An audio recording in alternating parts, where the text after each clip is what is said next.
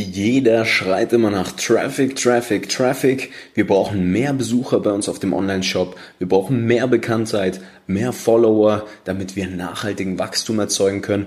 Das ist auch völlig legitim. Aber stellt euch mal vor, ihr würdet einfach doppelt so viel Umsatz machen bei gleichbleibender Anzahl an Menschen, die jeden Monat bei euch auf den Shop kommen. Da sprechen wir über das Thema Conversion-Optimierung innerhalb eures Shops heißt also, wie die einzelnen Elemente und Produkte angeordnet und hergerichtet sind bei euch im Shop, wie sieht der Checkout-Prozess aus und so weiter und so fort. Und dazu habe ich mir mal wieder einen Gast eingeladen, und zwar den wunderbaren Jakob Gerzen. Der Jakob ist ein absoluter Profi rund um das Thema Shop Optimierung, hat schon mit ganz vielen namhaften E-Commerce-Giganten wie zum Beispiel Spreadshirt zusammengearbeitet und bringt jetzt inzwischen durch seine zehn Jahre Erfahrung mit den ganz Großen auch genau diese Strategien und Modelle in die kleinen bis mittelständischen E-Commerce-Unternehmen und implementiert genau diese Prozesse, damit ihr das meiste aus eurem Online-Shop rausholen könnt. Und ich habe ein paar Fragen mitgebracht, habe den Jakob mal ein bisschen ausgequetscht, wie das denn funktioniert, ohne dass man dazu massiv die Werbekosten steigern muss. Ja, die heutige Episode ist richtig gefüllt mit feinstem Fachjargon des E-Commerce. Also falls irgendwelche Fragen aufkommen, könnt ihr uns natürlich jederzeit kontaktieren. Ihr findet alle Informationen sowohl zu Jakob, natürlich auch zu uns in den Show Notes. Und ich würde sagen, insofern viel Spaß mit diesem kurzen, knackigen Interview mit Jakob und ab geht das Intro. Herzlich willkommen im Social Marketing Podcast. Dein Digital Marketing Podcast für Unternehmer und Mitarbeiter. Im Internet Kunden auf Knopfdruck zu gewinnen, mit der eigenen Botschaft Millionen von Menschen zu erreichen und dabei noch messbar zu wachsen, ist eigentlich gar kein Problem. Mit erfolgserprobten Strategien machen wir dich und dein Team zu Gewinnern der Digitalisierung. Schluss mit Hoffnungsmarketing, Schluss mit Geldverbrennen wir machen euch zur Nummer 1 und das mit Zahlen schwarz auf weiß. Hier lernst du Marketing, das heute funktioniert. Viel Spaß! So, herzlich willkommen zurück. Ich habe heute den Jakob zu Gast. Der Jakob ist Spezialist für das Thema Conversion-Optimierung. Heißt, der kümmert sich sozusagen darum, dass ihr mit weniger Besuchern trotzdem mehr Umsatz mit eurem Shop macht. Hi Jakob. Hallo Nico. Jo. Hey, grüß dich. Freue mich hier zu sein. Geil. Erzähl doch mal, wer bist du, was machst du und vor allem, wieso machst du, was du machst? Ja, gerne. Also ich bin Jakob, äh, ich bin 28 Jahre alt. Ich mache äh, Database, E-Mail und Conversion Optimierung. Das heißt, ich schaue mir ganz genau an, äh, wo, wo die Leute abspringen, wo wir Geld verlieren und so. Ich gehe auch später noch ein bisschen auf den Prozess ein, wie wir das machen, aber äh, und optimiere dann die, die Conversion Rate der Webseite, beziehungsweise auch die Anzahl der Conversions und das E-Mail-Marketing und im E-Mail-Marketing vor allem die Automatisierung, sage ich mal. Wieso ich das Ganze mache, äh, ich bin mit 18 irgendwie reingerutscht in das Thema und habe, äh, also war schon immer computeraffin, würde ich sagen. Äh, viel gezockt früher, wie es halt so ist, mit so, keine Ahnung, mit 14 angefangen am Computer zu spielen und so weiter. Und dann habe ich für eine Firma, die in Leipzig sitzt, äh, die gehört dem Vater von einem Kumpel von mir, der hat gefragt, ey, ob ich Bock auf einen Nebenjob hätte, so neben dem Studium. Äh, habe Wirtschaftsmathematik auf Diplom studiert äh, und habe dort angefangen zu arbeiten. Und die haben die Webseiten für einen der weltgrößten Getränkehersteller gebaut, weltweit. Und habe da äh, so ziemlich alles gelernt, wie Webseiten funktionieren, wie große Webseiten funktionieren, was Content Delivery Networks sind und so weiter und so weiter und fand das Thema ziemlich spannend. Äh, habe dann später noch für Spreadshot gearbeitet äh, im Webanalyse-Team, äh, was auch super spannend war, weil es ein relativ großes äh, Webanalyse-Team war und Spreadshot hat damals, glaube ich, so um die 450 Millionen im Jahr gemacht. Und äh, dort wurde schon auf einem ganz anderen Level wurden da die, die Daten analysiert, sage ich mal. Also vor allem wenn es um sowas geht wie Fernsehwerbung, wo du auf Sekundenbasis äh, danach die User markieren musst, die dadurch kamen, um da die Erfolge zu messen und so weiter. Äh, genau, war dort aber nur drei Monate oder so, weil ich dann die Möglichkeit bekommen habe, eine, eine eigene Firma mitzugründen. Das war eine BI-Software-Firma, also Business Intelligence äh, Software, die wir entwickelt haben. Also auch wieder äh, Thema Datenanalyse und wie schaffen wir es Mittelständlern, ihre Datenanalyse so einfach wie möglich zu, zu gestalten, sowohl vom Infrastrukturaspekt als auch vom Designaspekt in Dashboards und Reports und so weiter. Und nachdem ich dort dann zwei Jahre später oder zweieinhalb Jahre später raus bin aus dem Unternehmen, äh, konnte ich mir irgendwie schwer vorstellen, für irgendwen anders zu arbeiten. Habe mich selbstständig gemacht und habe äh, große Projekte begleitet bei Top Bonus, also der Vielfliegergesellschaft von Air Berlin, bei Sky Deutschland äh, und das letzte große war bei Amway. Äh, so ein Multilevel-Marketing-Unternehmen aus den USA, die weltgrößte Multilevel-Marketing-Firma, glaube ich, und die hatten einen riesen Website-Relaunch und äh, da war ich in Moskau äh, für als Business Analyst auf Kundenseite tätig. Und seit ja, November 2019 äh, habe ich quasi angefangen, mein Agenturbusiness aufzuziehen und habe mir überlegt, so diese Methods und äh, die Ansätze, die ich äh, in, den, in den Konzernen gelernt habe und die äh, irgendwie die Möglichkeiten haben, sowas überhaupt zu machen, weil die sich äh, Peer Groups und sowas hinsetzen können und sehr gezielt Daten analysieren können und so weiter, weil die mehrere Leute haben. Äh, so nach dem Pareto-Prinzip, sage ich mal, 20% äh, der Analyse, die die größten Impacts haben, dann auch auf kleinere und mittelständische Kunden einfach anzuwenden und daraus die die größten Learnings mitzunehmen und den Kunden so ihre Daten zu erklären, wo sie vielleicht nicht die Möglichkeit vorher hätten. Genau. Richtig, richtig spannend. Also zehn Jahre geballte Knowledge auch aus der Corporate-Sicht. Richtig, richtig geil. Ähm, ja, finde ich spannend auf jeden Fall, dass du auch gesagt hast, dass du viel mit kleinen mittelständischen Unternehmen zusammenarbeitest, mit inhabergeführten Unternehmen wahrscheinlich und denen dieses Thema einfach nahelegen möchtest. Zu E-Commerce gehören ja doch schon einige Bausteine. Ähm, Kannst du in deinen eigenen Worten mal beschreiben, was Conversion-Optimierung denn jetzt genau ist? Ja? Und in welche Bereiche sich diese Tätigkeit jetzt genau unterteilen lässt nochmal. Ja? Da gehören ja viele Aspekte dazu.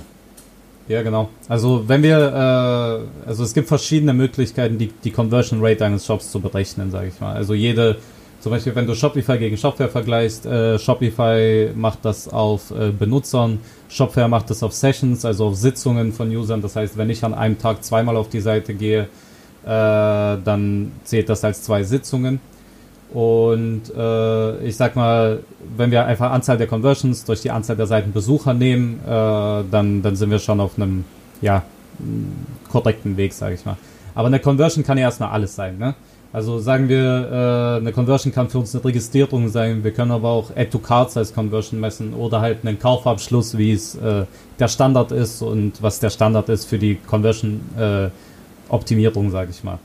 Wenn wir, wenn wir betrachten, wie ein Shop eigentlich Umsatz macht, also wenn wir sehr speziell äh, auf, auf E-Commerce eingehen, dann haben wir als Formel irgendwie Traffic mal die Conversion Rate, mal den Average Order Value und mal die Frequenz. Und äh, Average Order Value, Conversion Rate und Frequenz lassen sich günstiger beeinflussen als Traffic, sage ich mal. Weil Traffic musst du immer einkaufen und das ist der Hebel, der, der immer am teuersten zu bezahlen ist und alles andere lässt sich anpassen. Und äh, Conversion-Optimierung gibt es halt in verschiedenen Stufen so. Also äh, ich sag nur, es gibt den heuristischen Ansatz, wo man nach Best Practice, sage ich mal, äh, ich nenne das bei Kunden immer Fix the Basics.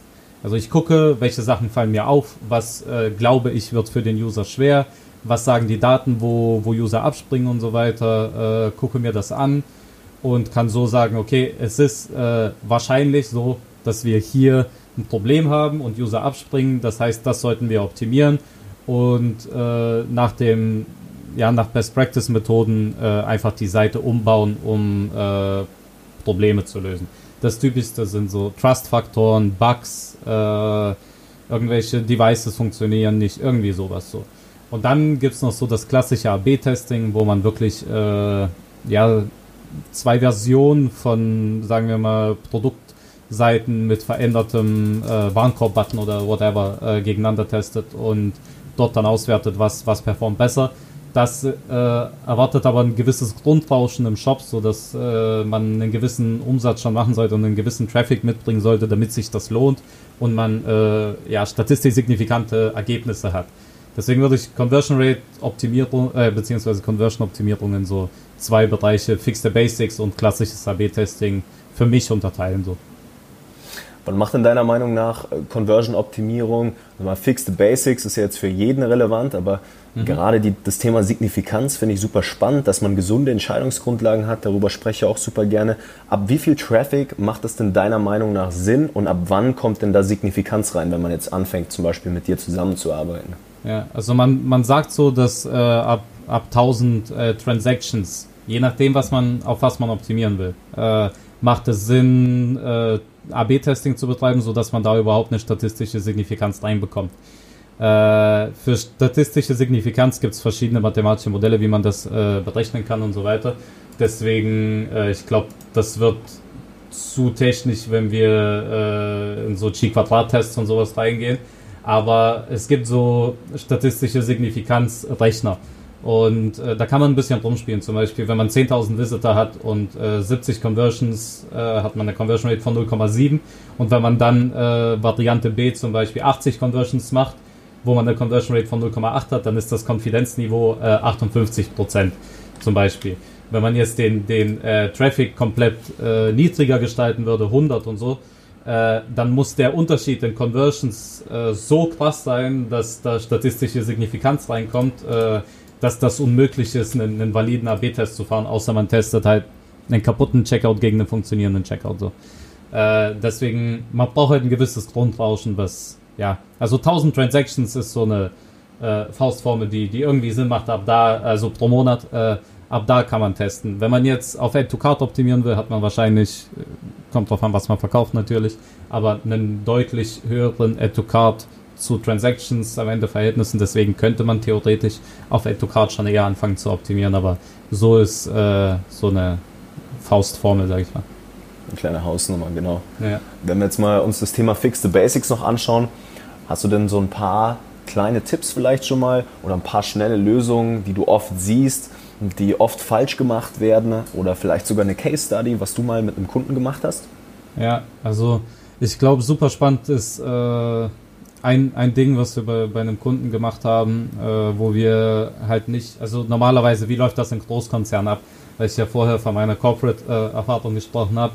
Äh, irgendjemand hat einen Vorschlag oder man, man erkennt ein Problem und sagt, das wollen wir lösen, dann macht man eine Ausschreibung, engagiert vier Firmen und äh, die bauen dann was zusammen. Äh, jetzt mittlerweile immer mehr nach, nach Sprintprinzip, aber früher nach Wasserfall. Das heißt, die kommen vier Monate später mit einer Lösung. Man wendet die an und sieht so, okay, hat irgendwie gar nichts verändert, so alles beim gleichen geblieben. Äh, die User benutzen die Lösung nicht oder die Lösung ist nicht so gut oder was auch immer. Äh, bei dem Kunden haben wir so gemacht, wir haben eine Umfrage gemacht an, an die Bestandskunden. Das mache ich gerne am Anfang, wenn wir, wenn wir anfangen mit Kunden zusammenzuarbeiten, dass ich am Anfang erstmal eine Umfrage mache an die Bestandskunden. Äh, und dabei ist eine Frage besonders wichtig und die ist, was hätte dich beinahe davon abgehalten, bei uns zu kaufen? Und dann ein Freitextfeld, wo die Kunden einfach ihre Meinung sagen können, was äh, die fast vom Kauf abgehalten hätte. Und bei dieser Umfrage ist uns ein Problem aufgefallen und zwar, dass viele Kunden gesagt haben, ich wusste nicht, welches Produkt das richtige für mich ist. Und bei, äh, bei einer Produktpalette von, von 20 Produkten ist es eigentlich gar nicht so schwer, da eine Lösung zu finden und die Lösung war ganz klar, wir brauchen einen Produktberater. So, jetzt, äh, okay, hätten wir einen Produktberater bauen lassen von einer Agentur, die das auf äh, WooCommerce irgendwie umgesetzt hätte, mit Anforderungen und allem drum und dran, Programmierung, Testing und so weiter, ich behaupte mal 10.000 Euro aufwärts, so. Äh, je nachdem, wie, wie schön es aussehen soll. Was haben wir uns gedacht? Wir bauen einfach eine Typeform und äh, missbrauchen Typeform sozusagen für einen Produktkonfigurator. Das heißt, wir stellen den User sieben Fragen und haben dann am Ende 16 verschiedene äh, Ausgangsmöglichkeiten sozusagen, je nach Hauttyp und so weiter. Und haben dann einfach 16 Landingpages gebaut, Copy-Paste und einfach nur Produkte ausgetauscht und bei jeder Landingpage äh, was zu also basierend auf den Antworten davor, einen, einen Hauttyp äh, bestimmt und gesagt, yo, du hast trockene Haut, für dich ist das und das Produkt gut, weil so und so. Und so haben wir einfach äh, testen können, ob die Lösung äh, angenommen wird, ob die User das machen. Und ich sag mal, wir hatten allein in, der ersten Woche schon äh, über 1000 Leute, die, die das ausprobiert haben, mit einem höheren äh, durchschnittlichen Warenkorb, der danach bestellt wurde, äh, und einer höheren Conversion Rate. Also war ein voller Erfolg und so konnten wir halt ja, innerhalb von einer Woche oder anderthalb Wochen eine Lösung hinzimmern, die äh, einfach nur, weil wir ein paar Sachen miteinander kombiniert haben, die vielleicht nicht dafür geeignet sind. Aber wenn wir es jetzt größer aufziehen wollen würden, haben wir schon die, äh, die Bestätigung, dass es funktioniert. Und äh, deswegen ist es manchmal einfach wichtig, äh, nicht so die teuren Entwicklungen zu machen, sondern einfach mal auszuprobieren, loszulegen und zu gucken, was passiert, ob es sich überhaupt lohnt. Das ist so für schnelle Lösungen so und äh, um einfach Sachen anzutesten, einfach mal ein bisschen um die Ecke denken so und was anders probieren, als es der Standard wäre, sage ich mal. Vor allem, wenn man nicht die Mittel dazu hat. Super, super spannend, ja. Das ist ja genau das Thema, dass sich viele kleine mittelständische Unternehmen, ja, das sind vielleicht ja, 10, 20 Mann-Teams, vielleicht bis 100 auch hoch, ja, die wollen sich dann einfach nicht für 10.000 mal schnell einen Produktberater für einen Test leisten, ja. Und da macht es natürlich vollkommen Sinn, einfach mal eine schnelle Lösung auszuprobieren ein bisschen kreativ zu werden, über den Tellerrand hinaus zu denken. Also finde ich super den Ansatz. Was sind denn deiner Meinung nach so die drei größten Hebel in der Conversion-Optimierung? Hm, fangen wir mal an. Also ich baue die, die Conversion-Optimierung immer so auf. Zuerst äh, gibt es eine quantitative Research. Äh, ich sag mal, wo verlieren wir Geld als Shop? Das heißt, äh, man betrachtet erstmal die Daten, okay, wo verliert man Geld? Und da der größte Hebel am Anfang ist immer die Conversion Rate äh, device-basiert zu betrachten und browser-basiert zu betrachten. So findet man zum Beispiel raus, dass auf Internet Explorer Sachen nicht funktionieren, dass auf einem iPhone 5 Sachen nicht funktionieren, dass auf einem iPad Sachen nicht funktionieren, weil dort die, die Conversion Rate besonders niedrig ist. Und so kann man gucken, äh, auf welchen Devices und Browsern haben wir irgendwie Sachen, die nicht so sich überdecken mit, was sich auf einem Google Chrome und einem Windows-PC betrachtet zum Beispiel. Und allein das äh, gibt schon einen, einen dicken, dicken Hebel, wenn man da irgendwie Probleme hat. Bei der äh, qualitativen Research, also dem Wieso verliere ich Geld, äh, eignen sich Hotjar-Sessions äh, eigentlich am besten, um erstmal so die, die Probleme aus User-Sicht zu sehen. Weil wenn man selber täglich am Shop arbeitet oder wöchentlich oder den Shop halt selber aufgebaut hat, hat man so einen Tunnelblick und man sieht keine Probleme, weil man weiß immer ganz genau, wo man hinklicken muss und so weiter. Du, du kennst den Shop in- und auswendig, wenn du den Shop selber aufgebaut hast oder äh, betreust. Dadurch äh, das Ganze aus User-Sicht zu sehen, ist besonders wichtig. Und da man als äh, kleines oder mittelständisches Unternehmen jetzt nicht das Geld hat, sich irgendwie zehn Leute hinzusetzen und mit Eye-Tracking da Tests zu fahren, äh, eignet sich Hotjar als Tool äh, besonders gut. Da installiert man einfach so einen Codeschnipsel auf der Webseite und kann dann äh, sich angucken, wie sich User auf der Webseite bewegt haben. Und alle persönlichen Daten werden da anonymisiert und so. Also das ist äh, so im Grundwerkzeugkasten, sage ich mal, für die Conversion-Optimierung äh, bei mir. Weil alles, was falsch verstanden werden kann oder falsch gemacht werden kann, wird falsch gemacht werden von Usern. Also äh, so komisch es klingt, aber man muss immer vom DAO ausgehen, also vom dümmsten anzunehmenden User. Denn alles, was in irgendeiner Art und Weise zu Problemen führen kann, werden User machen. Und äh, ja, das ist auch ein, ein großer Hebel, wenn man da sich mal 50 Stations angeguckt hat, sich hingesetzt hat und dann sieht, ah scheiße, bei einer AGB äh, bestätigen Button ist ja bei einer Shopware-Lösung zum Beispiel typisch, mein AGB bestätigen Button ist da ganz oben und ganz unten rechts ist der äh, Checkout Complete Button und die klicken da drauf und dann scrollt die nicht hoch und so, was so ein Klassiker bei Shopware-Shops ist zum Beispiel.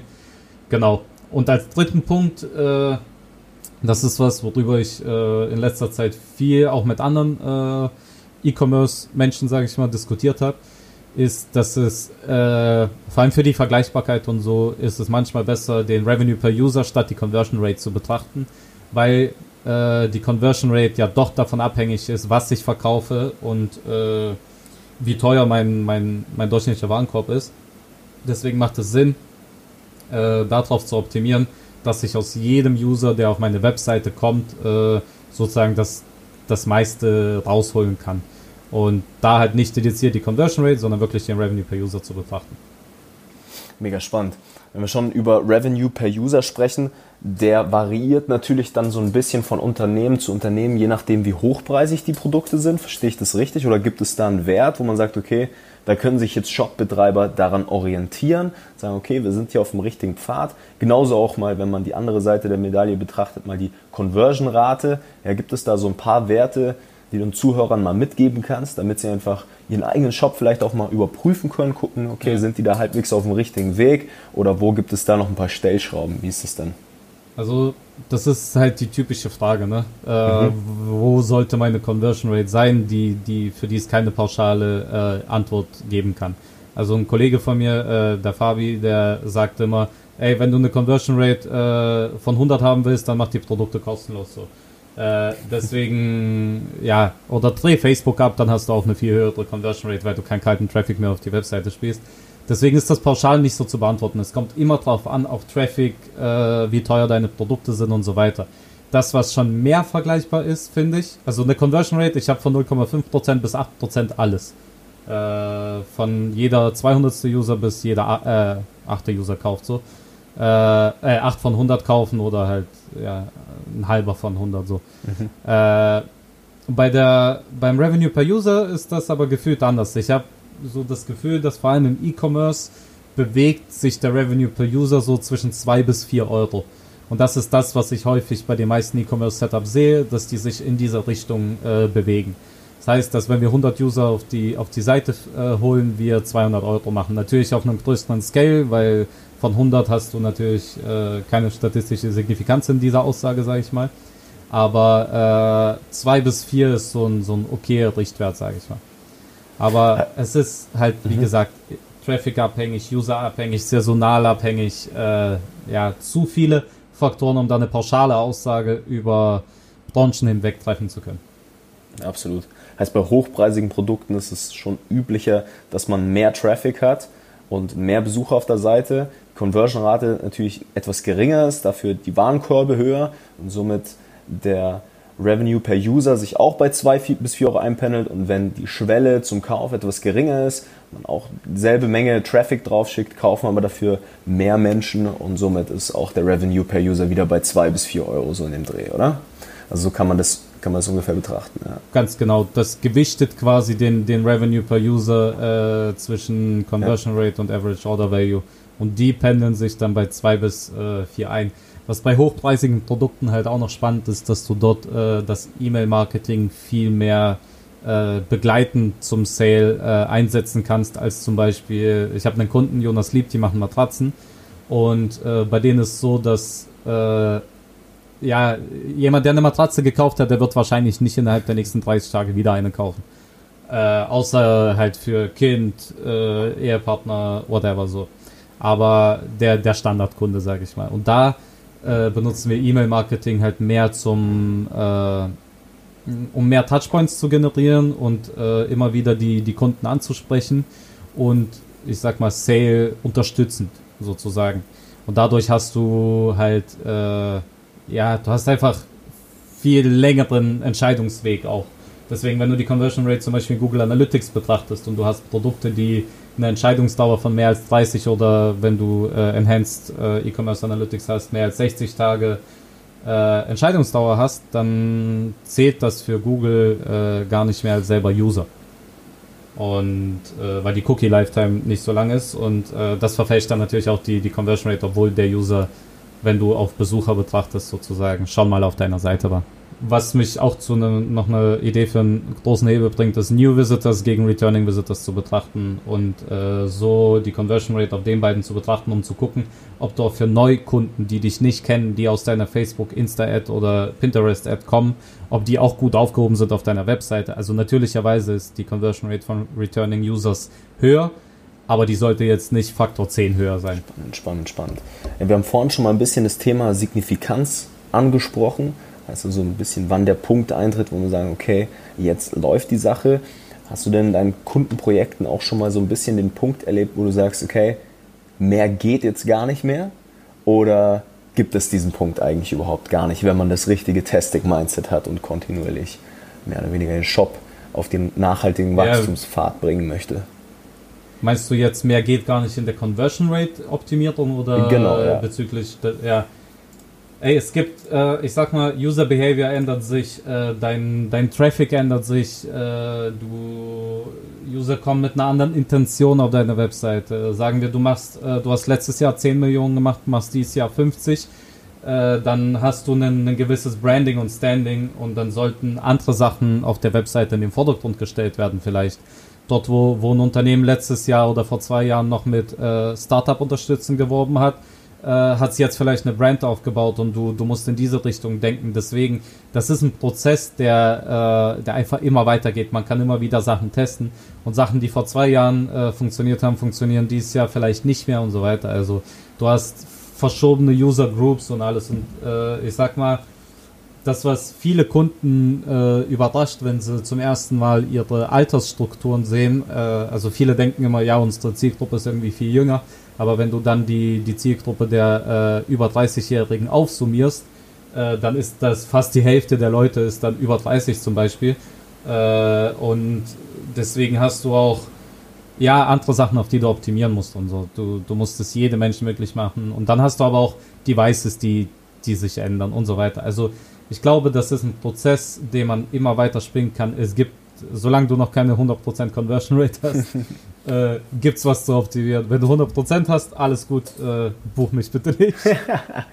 nee, mega spannend, weil ich finde, das ist ja auch wenn, man, wenn wir mal das Thema Traffic einkaufen beleuchten, genau die Thematik. Und das sage ich meinen Kunden auch immer, die müssen dieses Testing-Mindset einnehmen und zwar für den Rest ihres Lebens. Ja, nur wer einfach nie aufhört zu testen, Hypothesen aufzustellen, diese auch zu prüfen, bis sie mit einer gewissen Signifikanz einfach die Zahlen in der Hand haben und auch in Kombination damit das Gespür für ihre Zahlen, erst dann kommt der nachhaltige Wachstum rein. Ja? Und genau wie du gesagt hast, ja, das Verhalten der Menschen ändern sich, die Geräte ändern sich, die Trends ändern sich, die Ansprüche der Unternehmen, ja, ob man jetzt viel auf Brand geht und sagt, okay, man hat Problem X, Y, Z, was man jetzt lösen muss, das ist ein laufender Prozess. Und ich finde, das sind eigentlich auch wunderbare letzte Worte hier für das kleine Interview, was wir jetzt geführt haben. Einfach, dass die Leute testen sollen. Jakob, wie kann man dich denn erreichen, wenn man sagt, okay, wir wollen jetzt unseren Shop optimieren, wir wollen einfach mal von jemandem eine Meinung hören, der auch schon Erfahrung gesammelt hat in der Corporate-Schiene und da richtig krass analytisch unterwegs ist. Wo finden dich dann die Menschen? Also am einfachsten ist es äh, auf LinkedIn. Ich antworte auf jede Frage selber. Also niemand macht mein LinkedIn oder so. Äh, das ist komplett mein Profil. Und einfach an äh, Jakob mit K und Gerzen G-E-R-Z-E-N. E und dann einfach schreiben, ich antworte jedem und normalerweise auch innerhalb von einer Stunde, sage ich mal. richtig, richtig cool der Vollblut-Conversion-Optimierer. Ja, Jakob, dann vielen lieben Dank für das kleine, aber feine Interview heute. Ich hoffe, wir konnten. Danke für die Einladung. Ja, bitte, bitte gerne. Äh, schauen wir mal, vielleicht starten wir zusammen mal ein Projekt und äh, freue mich gern. auf jeden Fall. Vielleicht kann ich dich das nächste Mal hier wieder begrüßen, wenn es ums Thema Conversion-Optimierung geht. Vielleicht steigen wir mal ein bisschen tiefer in die Thematik ein, aber ich denke, soweit ja, haben alle Zuhörer jetzt einen coolen Überblick bekommen, was diese Thematik bedeutet. Eine Sache, die mir noch ganz besonders am Herzen liegt, ist auch, Leute, kauft nicht so viel Traffic in Facebook ein, wenn euer Shop nicht schon fixed ist, was die Basics betrifft, so wie Jakob das vorhin schon gesagt hat. Ja. Ansonsten äh, habt ihr einen vielleicht doppelt oder dreifach so teuren Einkaufswert, CPAs. Und von daher schön am Conversion optimieren bleiben. Bis zum nächsten Mal. Bis dann, euer Nico. Ciao, ciao. Ciao, ciao.